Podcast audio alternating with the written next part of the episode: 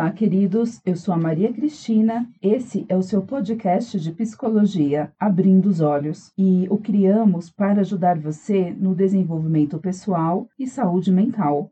E eu sou a Lilian, e somos psicólogas clínicas, palestrantes, ministramos cursos e vamos discutir no nosso programa temas da vida diária, temas que geram sofrimento psicológico, como ansiedade, depressão, problemas no relacionamento, entre outros. Nosso desejo é tratar os temas aqui com reflexão e respeito. Psicologia para além do olhar. Sabe aquela dúvida que sempre você teve, mas nunca teve coragem de perguntar? Aqui você poderá encontrar as respostas. Com temas variados, trazemos informação, conhecimento, dicas, orientações, histórias e dinâmicas que podem mudar sua vida. Então, não perca mais tempo e comece a cuidar agora de sua saúde mental. Siga nosso podcast de psicologia, Abrindo os Olhos, e junte-se aos nossos seguidores que já estão colocando em prática o que tem aprendido e mudado suas vidas. Psicologia para todos, para você. Ouça já.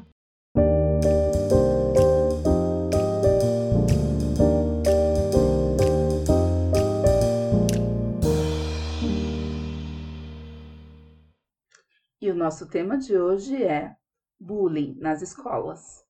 É isso aí. Hoje nós falaremos sobre o bullying nas escolas, sob o olhar da vítima. Falaremos um pouquinho sobre a definição de bullying, as características, como se dá, como se manifesta, as consequências, ok? E em outros episódios nós vamos falar também sobre o olhar do agressor e das escolas, ok? Ok, Lilian. A impressão minha ou você tá séria? Ah, estou um pouco tensa. Porque você não tem café aqui, porque a gente tá tomando chazinho. É um assunto bem ah. complexo, ah. né? Então deixa a gente assim, né? Um pouquinho.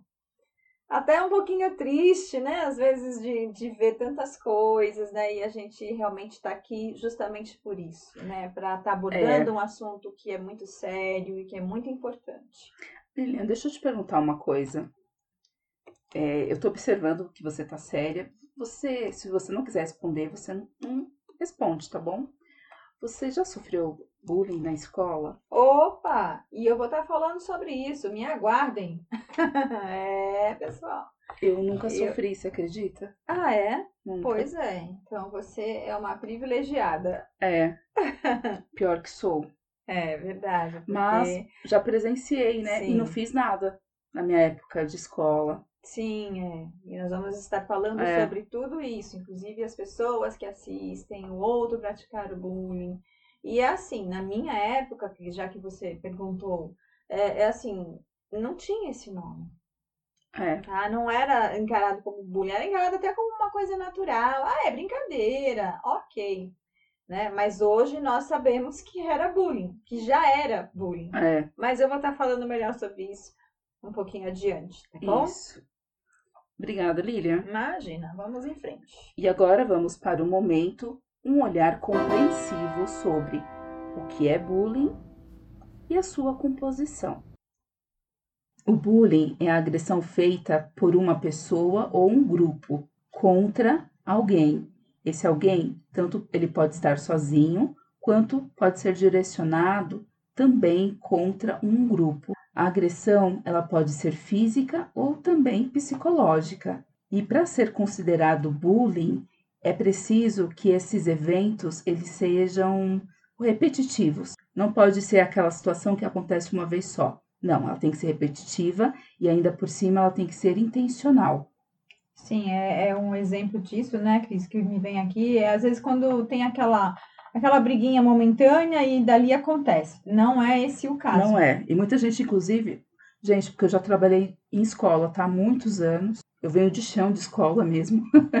É verdade. E assim, eu percebia muitos pais indo na, até a escola para dizer: ah, meu filho está sofrendo bullying. E na verdade não era. Foi uma briga, uma discussão que aconteceu com um melhor amigo. Então, uma coisa é algo que ocorre eventualmente, Sim. outra coisa é uma situação agressiva e contínua, vexatória, de que propõe ao outro muita humilhação. Inclusive, Lilian, as pessoas quase não falam isso, mas É, em escola a gente percebe, às vezes, aquele aluninho mais quietinho, mais isolado. isolado, vivendo uma solidão. Então, quando o grupo se reúne para deixar aquela pessoa sozinha, também é sim. bullying. É bullying, sim. E às vezes até ridiculariza também, não é? É, por exemplo. Apelidos, nossa, os apelidos é. são, né? Um os apelidos. Horror, é um horror apelido. É.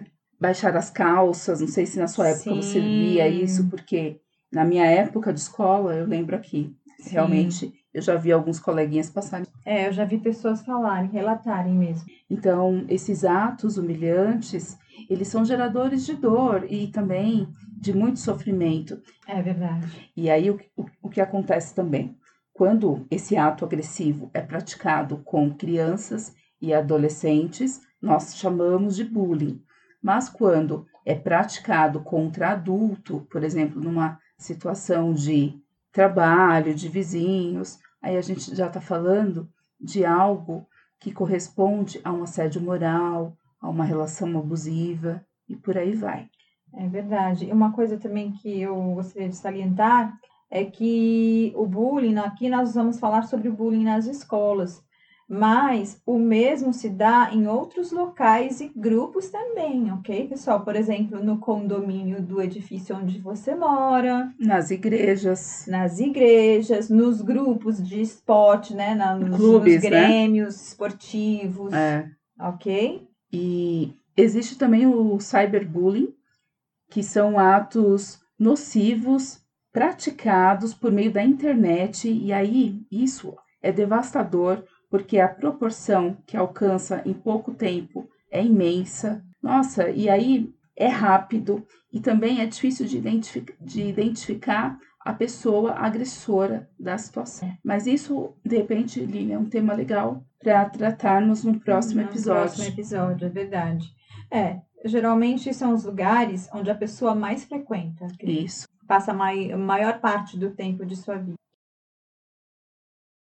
E agora vamos para o momento de olhos bem abertos, mas é bem abertos mesmo, para analisar as características psicológicas da vítima.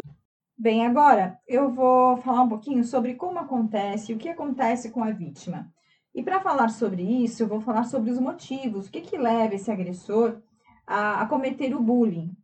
Então, assim, dentre as motivações para tal ato estão as características físicas da vítima, os seus hábitos, sua sexualidade, sua cor, raça, entre outros. Nós podemos dizer aqui que os padrões, né, os ta, o tal do padrão, né, ditado aí pela sociedade, que são alguns e que são aprendidos também em casa desde cedo, como por exemplo, padrões de beleza, comportamentos, é, entre outros que são impostos de uma certa forma, e quem não se enquadra dentro destes padrões é excluído, é inferior, é estranho e merece sofrer. Dentro das escolas, então, também é estabelecido um padrão e todo aquele que foge disso é punido. Então, sofre a punição né, Cris? É verdade. E é claro que, como esse episódio é sobre a vítima, nós estamos focando mais nela.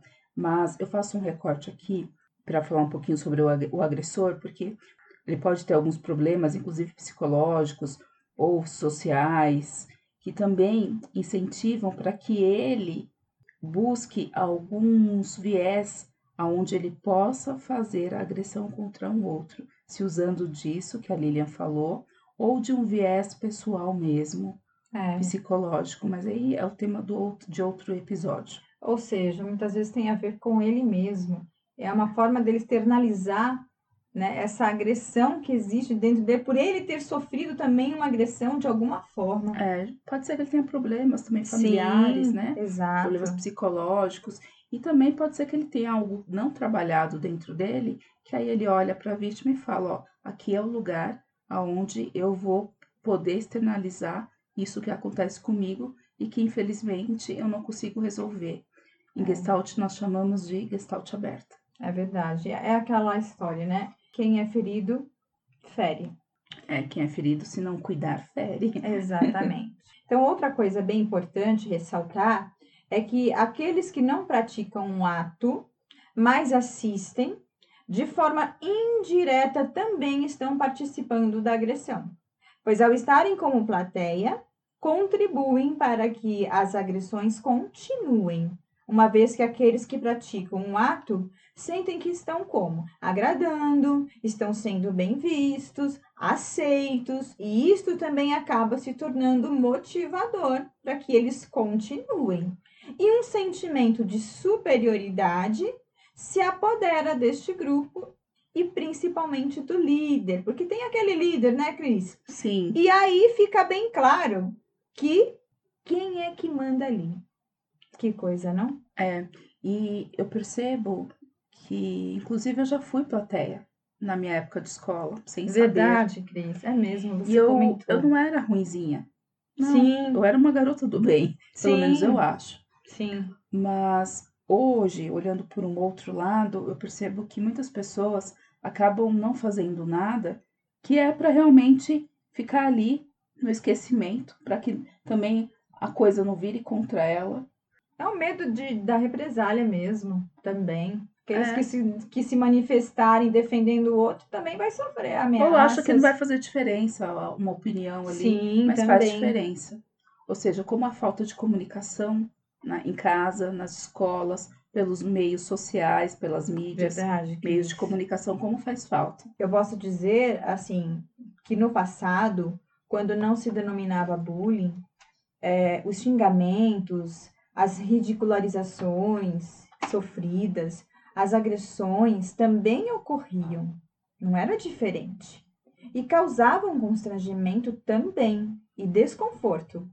Então eu pergunto: qual é a diferença, hein, Cris? Como os jovens do passado lidavam com isso e como os jovens lidam na atualidade? Você te vem alguma coisa assim a respeito disso? Vem, vem uma coisa na minha cabeça, porque assim, uma coisa que eu penso é, antigamente as coisas resolviam assim mesmo, né? Sim. Quem sofria, quem não sofria, dava um jeito e se virava e ficava vivo e É tentava verdade. fugir de alguma forma. Sobrevivia É. isso, né? Mas era uma outra época da história, né? Hoje, as crianças, cada vez mais cedo, estão apresentando problemas psicológicos, como tendo depressão, ansiedade, é, inclusive atos contra a própria vida. A gente vê isso muito, É crianças verdade. muito novinhas. Hoje também existem as redes sociais que favorecem um mundo de uma visão onde o mundo de algumas pessoas são perfeitos. Então, isso faz com que a pessoa, que muitas vezes é a vítima, se sente desmerecida, faz uma comparação com outras que na cabeça dela tem uma vida maior, isso uma vida melhor, desculpe, e isso favorece com que ela se sinta ainda mais diminuída. Hoje em dia, é, os pais trabalham muito, você vê a mãe, É o pai trabalhando, fazendo de tudo para sustentar seus filhos.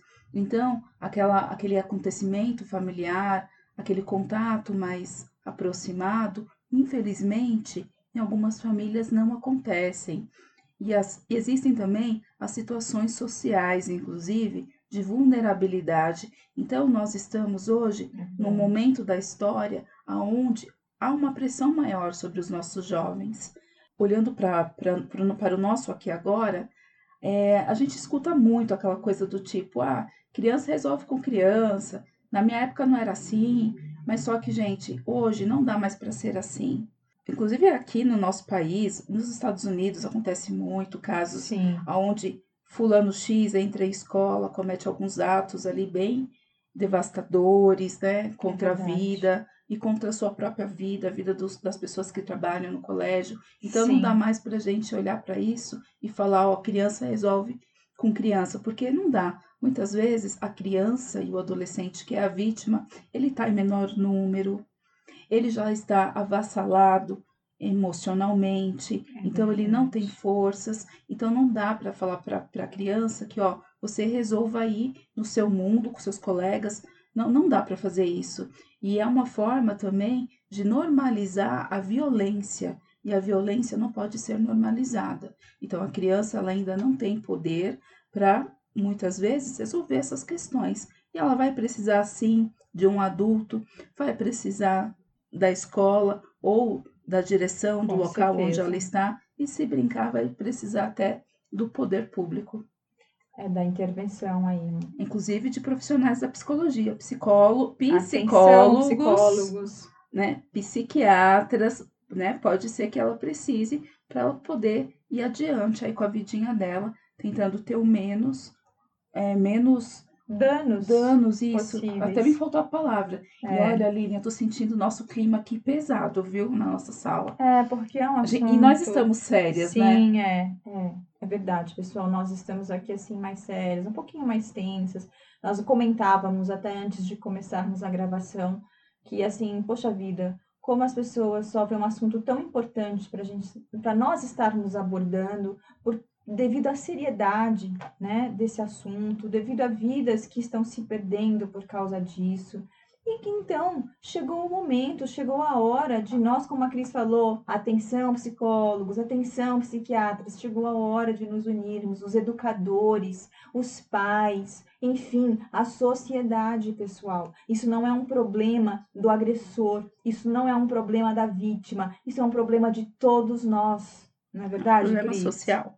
É, então é, é bem complicado, por isso que nós estamos assim, realmente, né, nesta seriedade. Hoje o cafezinho não não aconteceu. Mas, mas, mas, ó, mas tem um chá maravilhoso aqui, ó. É, pois é, e umas bolachinhas também, mas Gente, um, um paciente que eu atendo viajou e me trouxe um chazinho importado.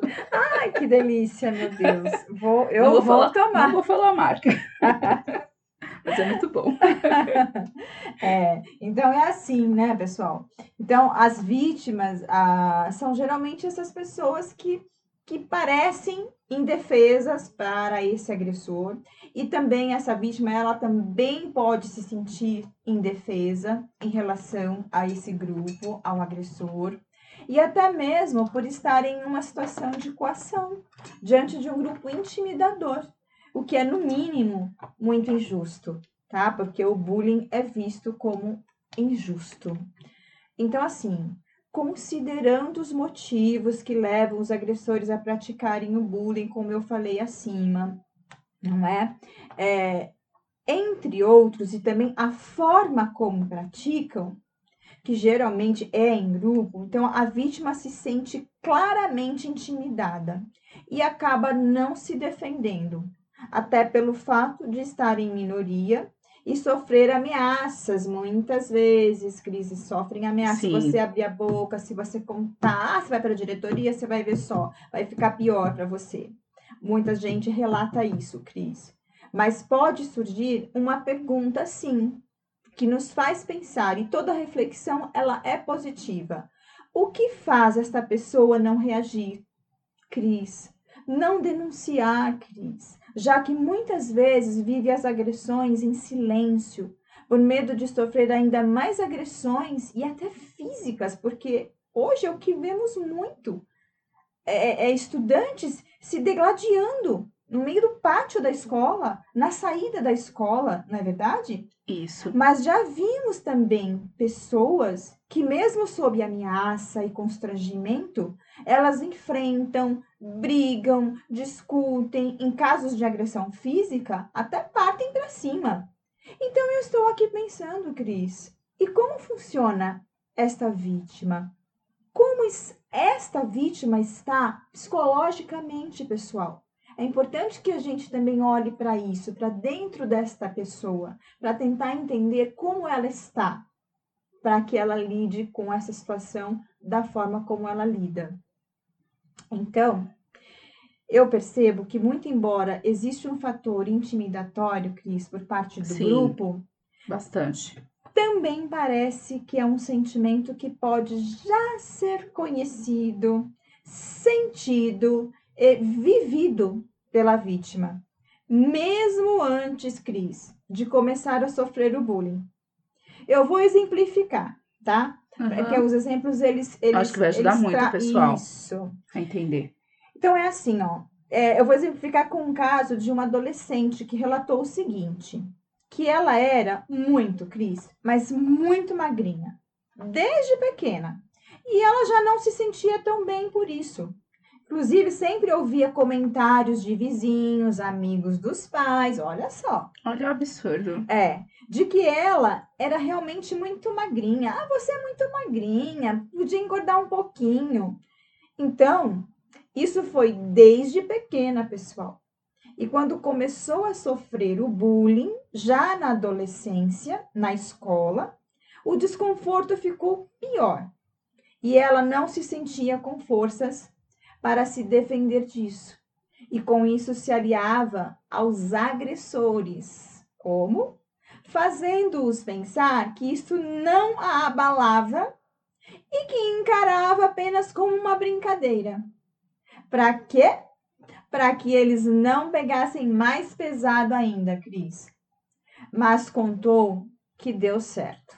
Uhum. E que eles zombavam, mas não como faziam com os outros. Olha Uhum. só que coisa, não, pessoal? É, foi uma forma de enfrentamento, né? Foi. Mas ela descobriu a forma de enfrentamento dela e que acabou dando certo. Mas ela sofria com tudo isso. Mas ela sofria, Sofria com tudo calada. isso. Exatamente.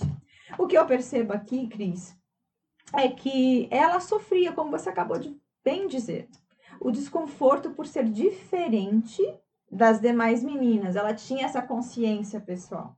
Ela já se sentia, ela já tinha essa consciência e como também via que as colegas faziam mais sucesso com os meninos e ela não, como ela mesma relatou, então não se sentia bem por ser assim. Então isso me leva a pensar que como ela já não se sentia tão bem como ela era, Cris, então quando veio, né, o grupo e expôs ainda mais aquilo que ela já sabia, tá? E disse o que ela já pensava dela mesma, inclusive, é como se não tivesse forças para se posicionar, se defender de algo que ela também achava, pessoal. E com isso, sua autoestima também estava enfraquecida para que ela pudesse se defender de alguma forma. É, e aí, uma coisa interessante é que a pessoa que é o agressor, ele também se usa de formas aonde ele coloca a vítima como culpada por aquilo que ela sofre. E aí, pegando um gancho no que você está falando, se a pessoa já, já, já tem uma baixa autoestima, se ela já tem uma sensação ruim quanto a ela mesma, a forma que ela vai absorver isso é muito mais rápida, Sim, até mesmo de algo que não é tão positivo para ela. sim, com certeza. E outra coisa, é, eu percebo que muitas vítimas não falam. Por quê? Porque tem vergonha. Tem vergonha dos pais, tem vergonha dos irmãos mais velhos, no sentido de que, será que meu irmão mais velho já passou por isso? Por que, que eu tô passando por isso? Será que eu sou menos que ele? Então a pessoa tem muita vergonha, muita É, vergonha. verdade. E é uma situação que realmente gera na pessoa Gera essa. esse constrangimento. É um constrangimento, é, porque é muita humilhação, né? É, é isso mesmo, Cris, que você E- acabou de falar, humilhação. E aí tem outras que também que acham o seguinte, ela, ela já é tão invalidada que ela acha que, ah, não vai adiantar. Se eu falar para os meus pais, não, não- não- eles não vão poder fazer nada.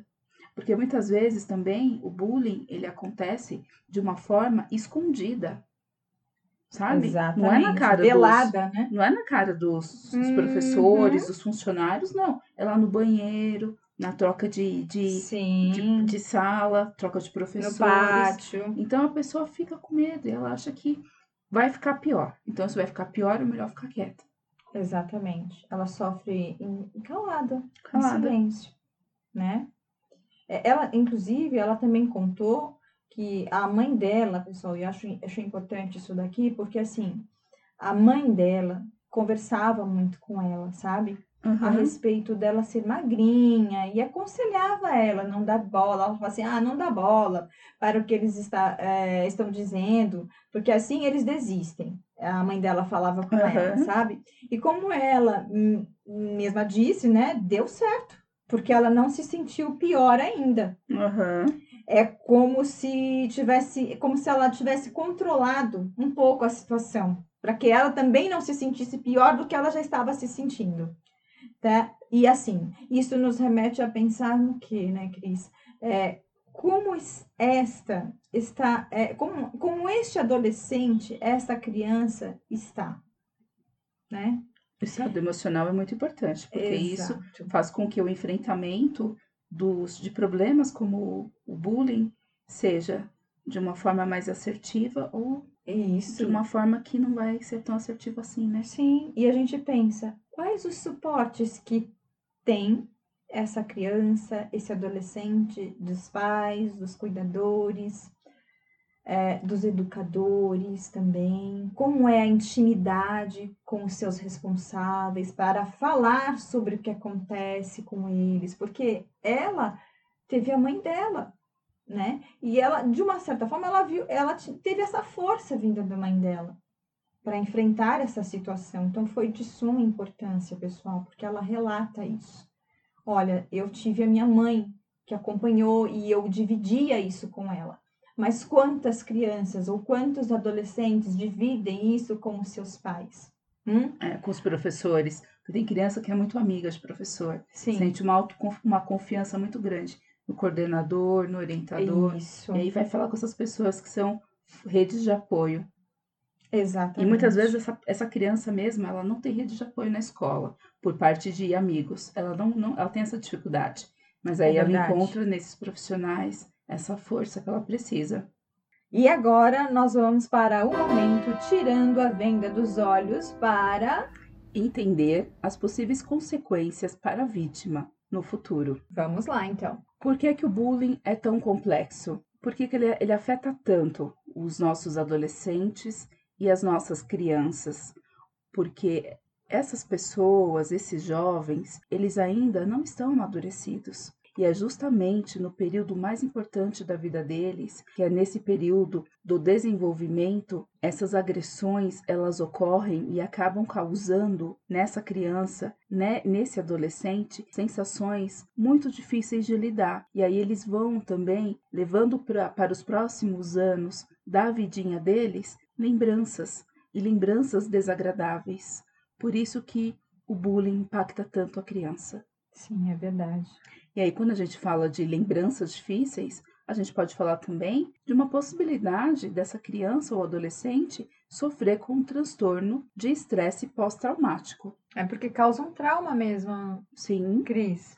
Existem situações que são dificílimas. Sim. E a gente escuta muito no consultório, né? Sim. Às vezes o paciente adulto traz alguma situação que ele vivenciou e que ele jamais esqueceu. E quando ele está no trabalho e passa por algo que é um pouco semelhante, aí vem todo aquele sofrimento do passado para aqui agora. É.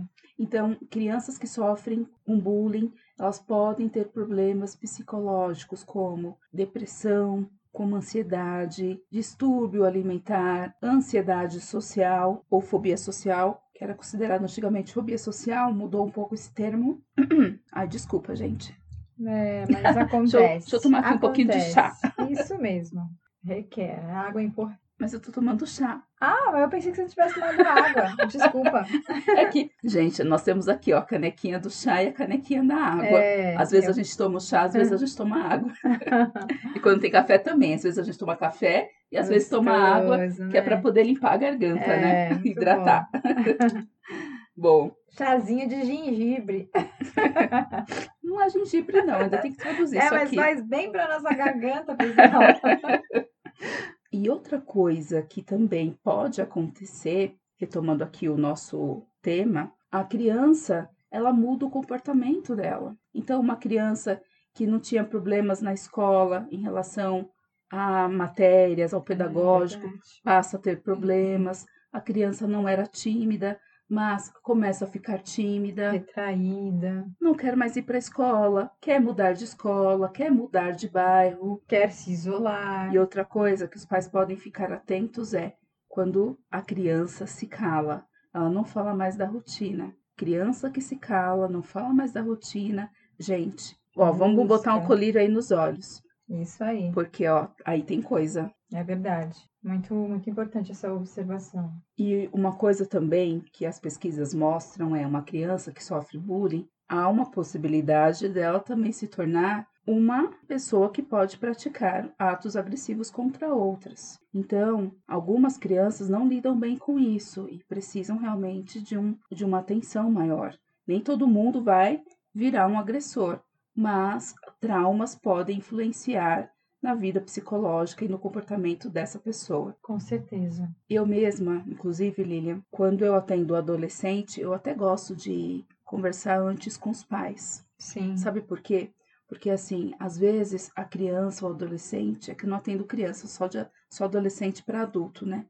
E o adolescente, às vezes, ele é tão impactado com essas agressões que ele fica calado, ele não fala, ele tem vergonha. Então, quando você conversa com os pais, você acaba tendo informações importantes que de repente não surgiria ali na, na sessão. E eu também, enquanto psicóloga clínica, eu costumo investigar a possibilidade sempre do adolescente estar sofrendo bullying, principalmente aquele adolescente calado.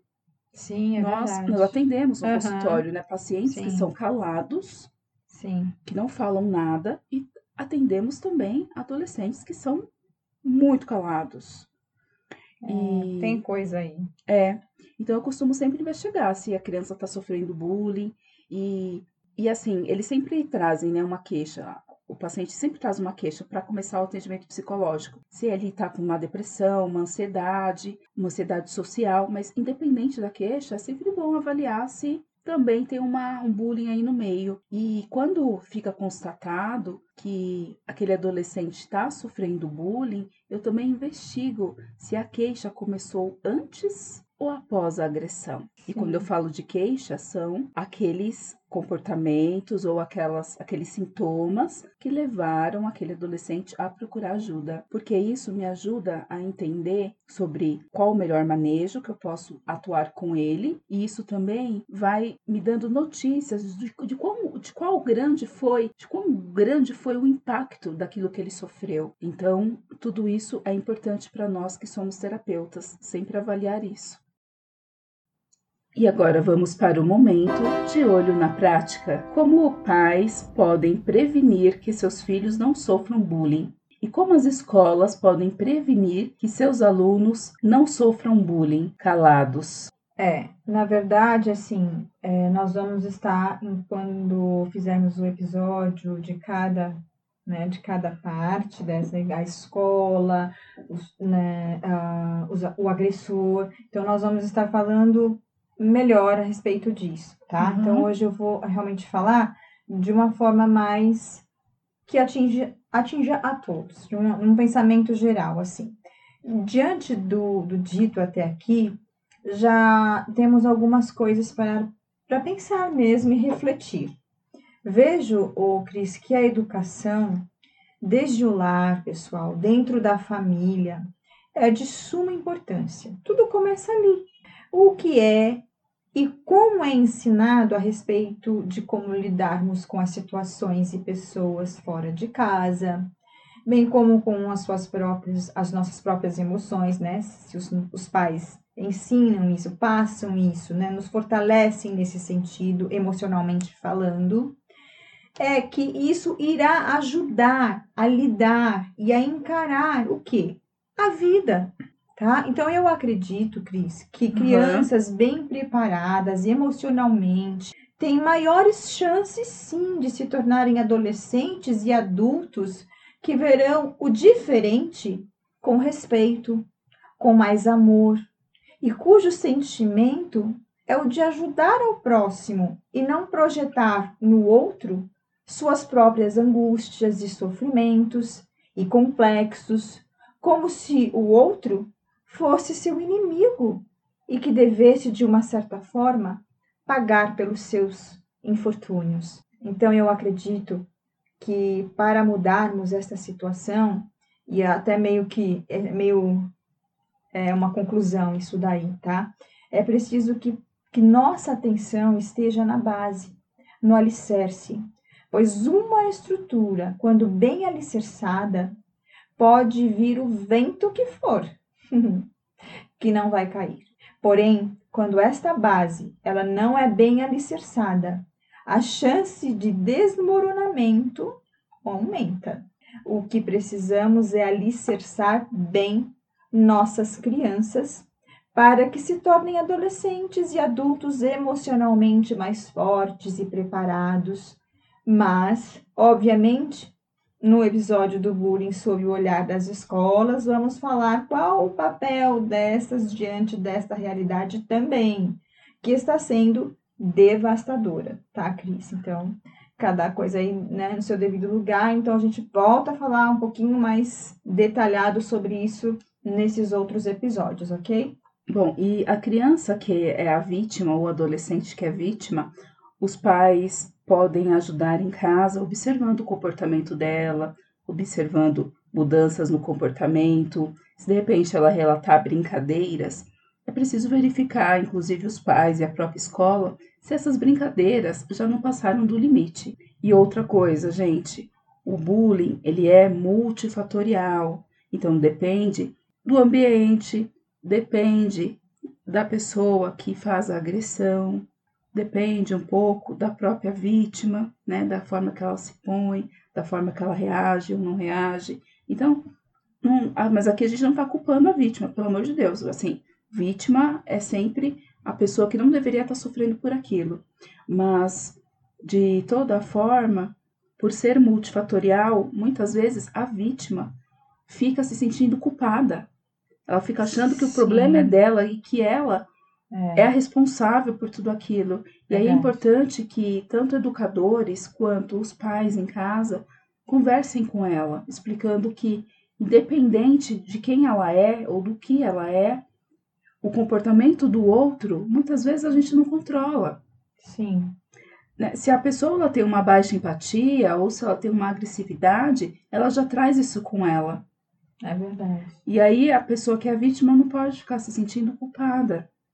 É por isso que é importante falar dessa, dessas, multi, dessas múltiplas facetas do bullying. É, bem importante isso. E outra coisa, quando não se consegue ajudar a criança ou adolescente que foi a vítima, é importante procurar uma ajuda profissional, inclusive para a pessoa que é o agressor do bullying, porque não se pode tratar o bullying sem também tratar do agressor. É, nós temos que estar com os olhos atentos para todas as vertentes. Isso, e também, sabe, Lili, uma coisa que me veio aqui, claro que a gente vai falar isso mais na, na parte da escola, mas é importante que a escola comece a observar aquele aluno que é mais quieto, aquele aluno que é mais isolado. Ele não é assim à toa.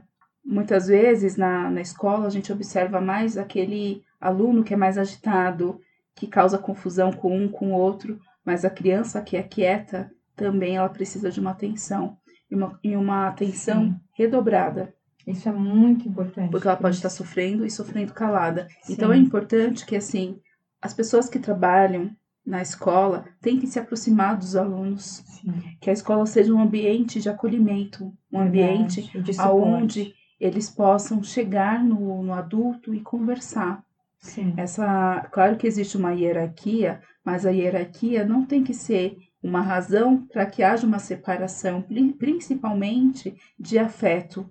Hoje a gente não pode falar mais de uma escola onde os alunos vão só estudar português, matemática, história, há uma demanda socioemocional que não tem como negar.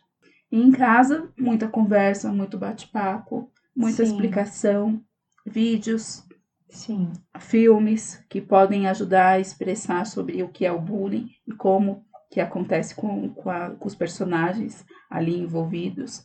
Eu acho que isso também pode ajudar bastante. Sempre muito diálogo. Sim. E outra, afeto, carinho. Isso faz com que a criança se sinta mais à vontade para que ela possa chegar no adulto e contar o que está acontecendo. Sim, ela se sente segura para isso. Porque ela sabe quem está ali é, disposto a ajudar. Ela sente amparada, ela se sente amparada. Então, por mais que ela não fale, pessoal, mas tem que estar atento, né? Isso. E agora nós vamos para um momento bem especial, que é o olhando para dentro de si, que é o momento do exercício.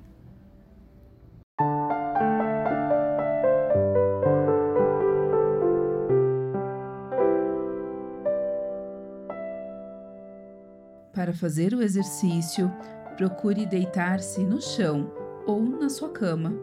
O ideal é que você possa ficar confortável. Quando estiver no local, feche os olhos e vai procurando relaxar. Imagine que você está no espaço. É um lugar escuro, mas você não sente medo de estar lá. Você está seguro. E nesse espaço se abre uma grande tela, e nela aparece um momento da sua vida, aquele que te deixou ferido. Não se aprofunde no acontecimento, apenas fique com a primeira lembrança do que aconteceu. Agora, imagine que nesse ambiente escuro aparecem as pessoas que você gosta, que um dia te ajudaram.